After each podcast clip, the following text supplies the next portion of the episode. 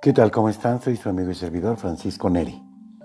Esto que hoy que es Día del Niño quiero dedicar esta plática a todos los que son niños de corazón y todos los que son y fueron niños hace apenas unos años, o sea, para los jóvenes.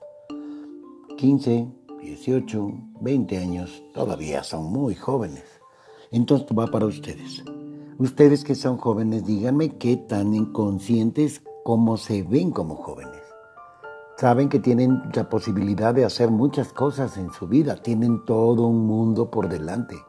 Ahorita con esto de la cuarentena está todo detenido, pero saben que saliendo de esta, el mundo va a necesitar personas como ustedes. ¿Se están preparando para eso? ¿Están conscientes de que van a tener necesidades, de que ahorita son hijos de familia, pero el día de mañana van a necesitar ustedes adquirir sus bienes? Ustedes son los que van a tener y van, van a mantener a su familia.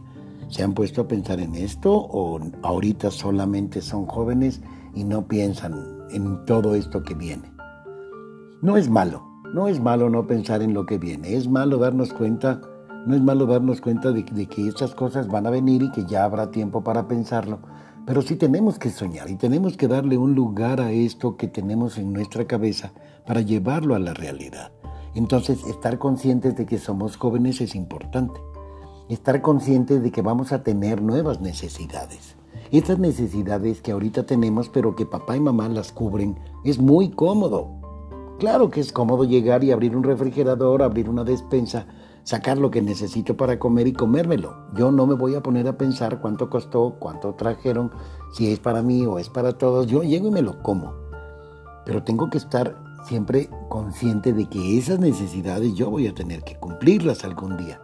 Y que, ahorita, y que ahorita no es mi obligación, pero va a ser mi obligación cuando yo tenga mi casa. Ahorita su responsabilidad es ser y hacer mejores las cosas.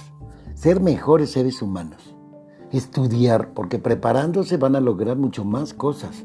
Si ustedes desde ahorita se ponen conscientes y se hacen y se ponen las pilas para poder aprender todo lo que necesitan aprender. Ustedes van a, van a encontrarse con muchísimas cosas y ustedes van a darse cuenta de que hay muchas posibilidades en el mundo para ustedes. ¿Qué van a hacer entonces? ¿Cómo van a ustedes a lograrlo? Ahorita estudiando, ahorita haciendo tareas, pero haciendo tareas, no haciéndolas a un lado no negando esta posibilidad de que yo tengo una tarea y no, no la voy a hacer, no, me da flojera. Les digo que no la hice, les digo que se me olvidó. La tarea es una forma en la que yo tengo que, que yo hago para reafirmar lo que aprendí. Entonces, ¿qué tengo que hacer? Mi tarea. Y cumplir con mi tarea, eso será ser mi obligación. Porque entonces así me va a ayudar a que logre yo mi propósito de saber qué es lo que quiero y cómo voy a cumplir mi sueño para hacer lo que quiero ser en la vida. Y para todo eso tengo que tener un plan. ¿Cómo voy a empezar? ¿Qué tanto me voy a apurar? Si voy a tener novia, si no voy a tener novia. La novia me quita el tiempo. O puedo distinguir y puedo poner y repartir mi tiempo para darle un tiempo a la novia, un tiempo a mi casa, otro tiempo a la escuela, siempre más largo. Siempre la mayor parte del tiempo es para estudiar y para prepararme. Sé mi origen, me gusta mi origen o me avergüenzo de mi origen. También hay muchas personas que se avergüenzan de tener un papá que, no estudió, un papá que, que no tiene muchos estudios, que hay veces que los papás no estudiaron ni la primaria. Hay lugares donde sí, todo el mundo tiene sus papás que estudiaron, que son profesionistas, pero hay quien tiene papás que no estudiaron nada, porque no tuvieron la posibilidad. ¿Se, se avergüenzan ustedes de esos papás? ¿Piensan ustedes que esos papás no son dignos de ustedes?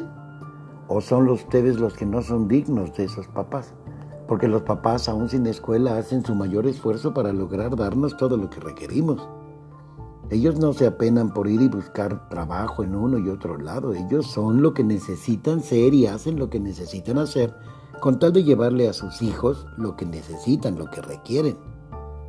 ¿Cómo ven a sus padres? ¿Los ven como esas personas dignas de todo el amor y de todo el respeto? ¿O son ustedes de aquellos que se avergüenzan de sus papás y que los malven y que, y que hasta los avergüenzan? Los avergüenzan diciéndoles cosas que no van. Que es que como tú no sabes leer y como tú no sabes escribir y nos burlamos de papá sin saber qué tanto fue lo que sufrió y cómo fue que llegó a esto. ¿Cómo serán ustedes cuando sean padres? Ahorita están estudiando. Y si son buenos estudiantes van a ser papás con, buena, con una buena carrera, con un estudio, con una preparación, que van a poder ayudar a sus hijos en la escuela. Pero, ¿y si no están estudiando, cómo van a ser como padres? Y ustedes al menos tienen la posibilidad de estudiar. Hay quien no la tuvo. Entonces tenemos que pensar en cómo vemos a nuestros papás porque será cómo nos vamos a ver nosotros. ¿Se están preparando para ser padres? Porque ahora tener novia es por lo regular tener relaciones. Y muchas veces los jóvenes no tienen ninguna precaución para tener relaciones. Y ahí vienen los niños. Los niños no se van a esperar a que estos muchachos que están haciendo cositas sean más adultos para poder ser. No, él ya hace cositas, ella ya puede ser mamá, va a ser mamá y va a ser papá. Y entonces, ¿cómo vamos a hacerle? ¿De qué se trata? Si nos tenemos que preparar entonces para ser padres, este no es el momento, ocupo algo para no tener un hijo, que un condón. Yo me pongo un condón, tengo relaciones con mi novia y ya, pero con mi novia, no con mi novia y con una amiga y con otra amiga. No, tenemos que tener mucho, debemos tener mucho cuidado en no ser promiscuos, porque hay muchas enfermedades. Acuérdense que ser, ser papás, a tener un hijo, no es una desgracia, a veces es una bendición. Pero estas bendiciones tienen que llegar cuando estamos listos para recibir la bendición, porque si no, hay ocasiones en que los niños no son una bendición. ¿eh? Entonces, ¿cómo están viviendo su sexualidad? Ahora cada quien elige, toda la vida ha sido una elección el saber qué me gusta. Y estamos respetando mucho al que tiene una elección por personas del mismo sexo. Pero estamos también como abriendo demasiado la caja del, deseo, del placer, que es muy padre, nadie dice que no. Pero de este placer, ¿cómo lo voy a hacer? ¿Cómo lo estoy viviendo? ¿Qué tanto estoy haciéndome responsable de el respetar a la mujer con la que yo tengo relaciones? ¿O soy de los que está comentando con todo el mundo qué hice, cómo está, qué me pareció, qué me gustó? Las mujeres ahora hacen lo mismo también Miren, yo creo que nada es malo, pero no tenemos que llevarlo a los excesos.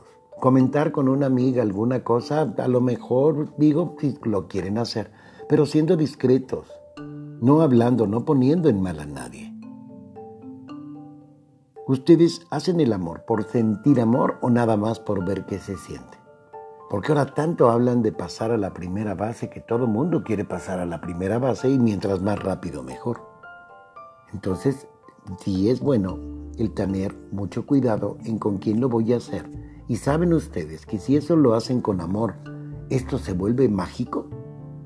El hecho de tener una relación con una persona que yo amo hace totalmente diferente el sexo. Se vuelve un, un, alucine, se vuelve a hablar con Dios, se vuelve, se vuelve a entender muchísimas cosas de lo que escriben los poetas cuando hablan del amor. Esto es muy importante. Ahora también hay una nueva modalidad, el sexting, que le dicen, ¿no? En el que yo hablo de sexo, platico de sexo con mis amigos, con mis amigas, y me mandan fotografías y yo le mando fotografías. Y así llegamos a tener un placer muy padre, sí, limitado, distinto, diferente. Al menos así no embarazo a nadie, cierto. Pero ¿qué tanto está ayudándole a mi mente? ¿Qué tanto me estoy ayudando a mí? ¿Qué tanto esto se me puede volver algo que se, que se vuelva una obsesión y que yo quiera estar todo el tiempo con lo mismo? ¿Qué tanto yo comparto lo que me compartieron? Si yo le comparto a una amiga una foto íntima, esa foto se la di a ella, no para que se la pase a todo mundo. Tenemos que guardarnos un respeto. Si yo respeto, tú respetas. Respetemos nuestro cuerpo. Yo no puedo calificar de que esto sea malo, no porque yo no lo conocí cuando era joven quiere decir que yo no lo hubiera hecho. Ok, lo estamos haciendo, lo estamos practicando, pero seamos responsables, seamos respetuosos. Me lo compartieron, esta foto es mía, es para mí, si yo ya no la quiero la borro, y la borro, porque si yo no la borro y pierdo mi teléfono, esas fotografías las van a subir a internet. Y aunque no sepan quién es, el que las ve si yo las veo, yo subí una foto mía y yo me veo en el internet, me va a dar mucha pena saber que yo me estoy viendo allí y que todo el mundo me está conociendo. Nadie las va a calificar como dicen ahora, ¿no? Nadie va a ponerles el nombre. Pero, pero ya están arriba, entonces vemos ser muy responsables de lo que estamos haciendo. Esta cuarentena que estamos viviendo ahora está llevando a los jóvenes a tener como un, un colapso, porque estaban muy acostumbrados a estar fuera. Ahora todo era fuera, todo era fuera de sus casas. Había que salir a pasear, había que salir a los centros comerciales, había que salir a dar una vuelta, había que siempre estar afuera. Ahora no se puede, no es conveniente estar afuera, porque podemos correr riesgos. Entonces, ¿qué será lo mejor? Buscar la manera de, de ayudarnos, de ser otra cosa, de platicar. Ustedes saben, por ejemplo, cuántas cosas y cuánta gente está ahorita con problemas de que no puede salir porque ya es una persona mayor y necesita que alguien le traiga todos sus alimentos. Gente que pasa vendiendo cosas para que nos ayude a no salir de nuestra casa.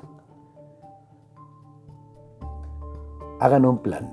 Tienen que ahorita aprovechar esta cuarentena para echarse un clavado en ustedes mismos y pensar qué es lo que yo quiero para cuando yo sea grande.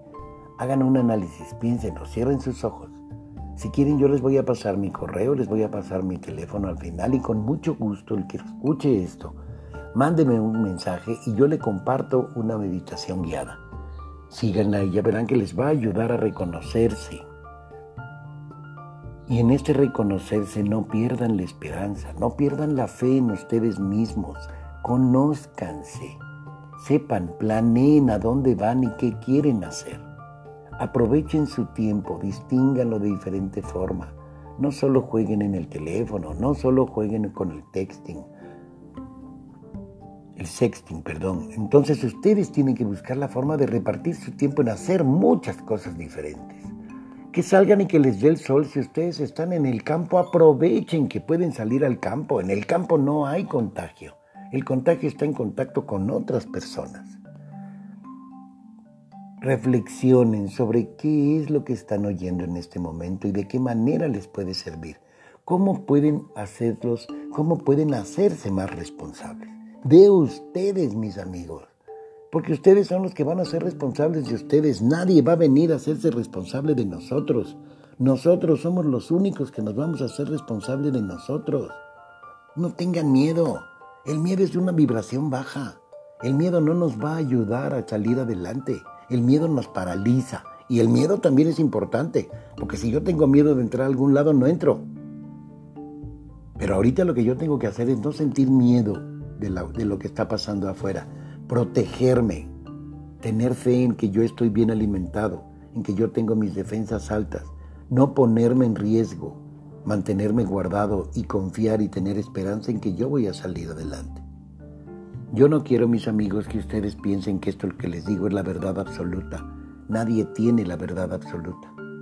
Ustedes tienen que analizar, pensar y darse cuenta de qué tanto pueden hacer con su vida. Solamente ustedes saben lo que pueden hacer con ella. Ustedes son sus propios arquitectos.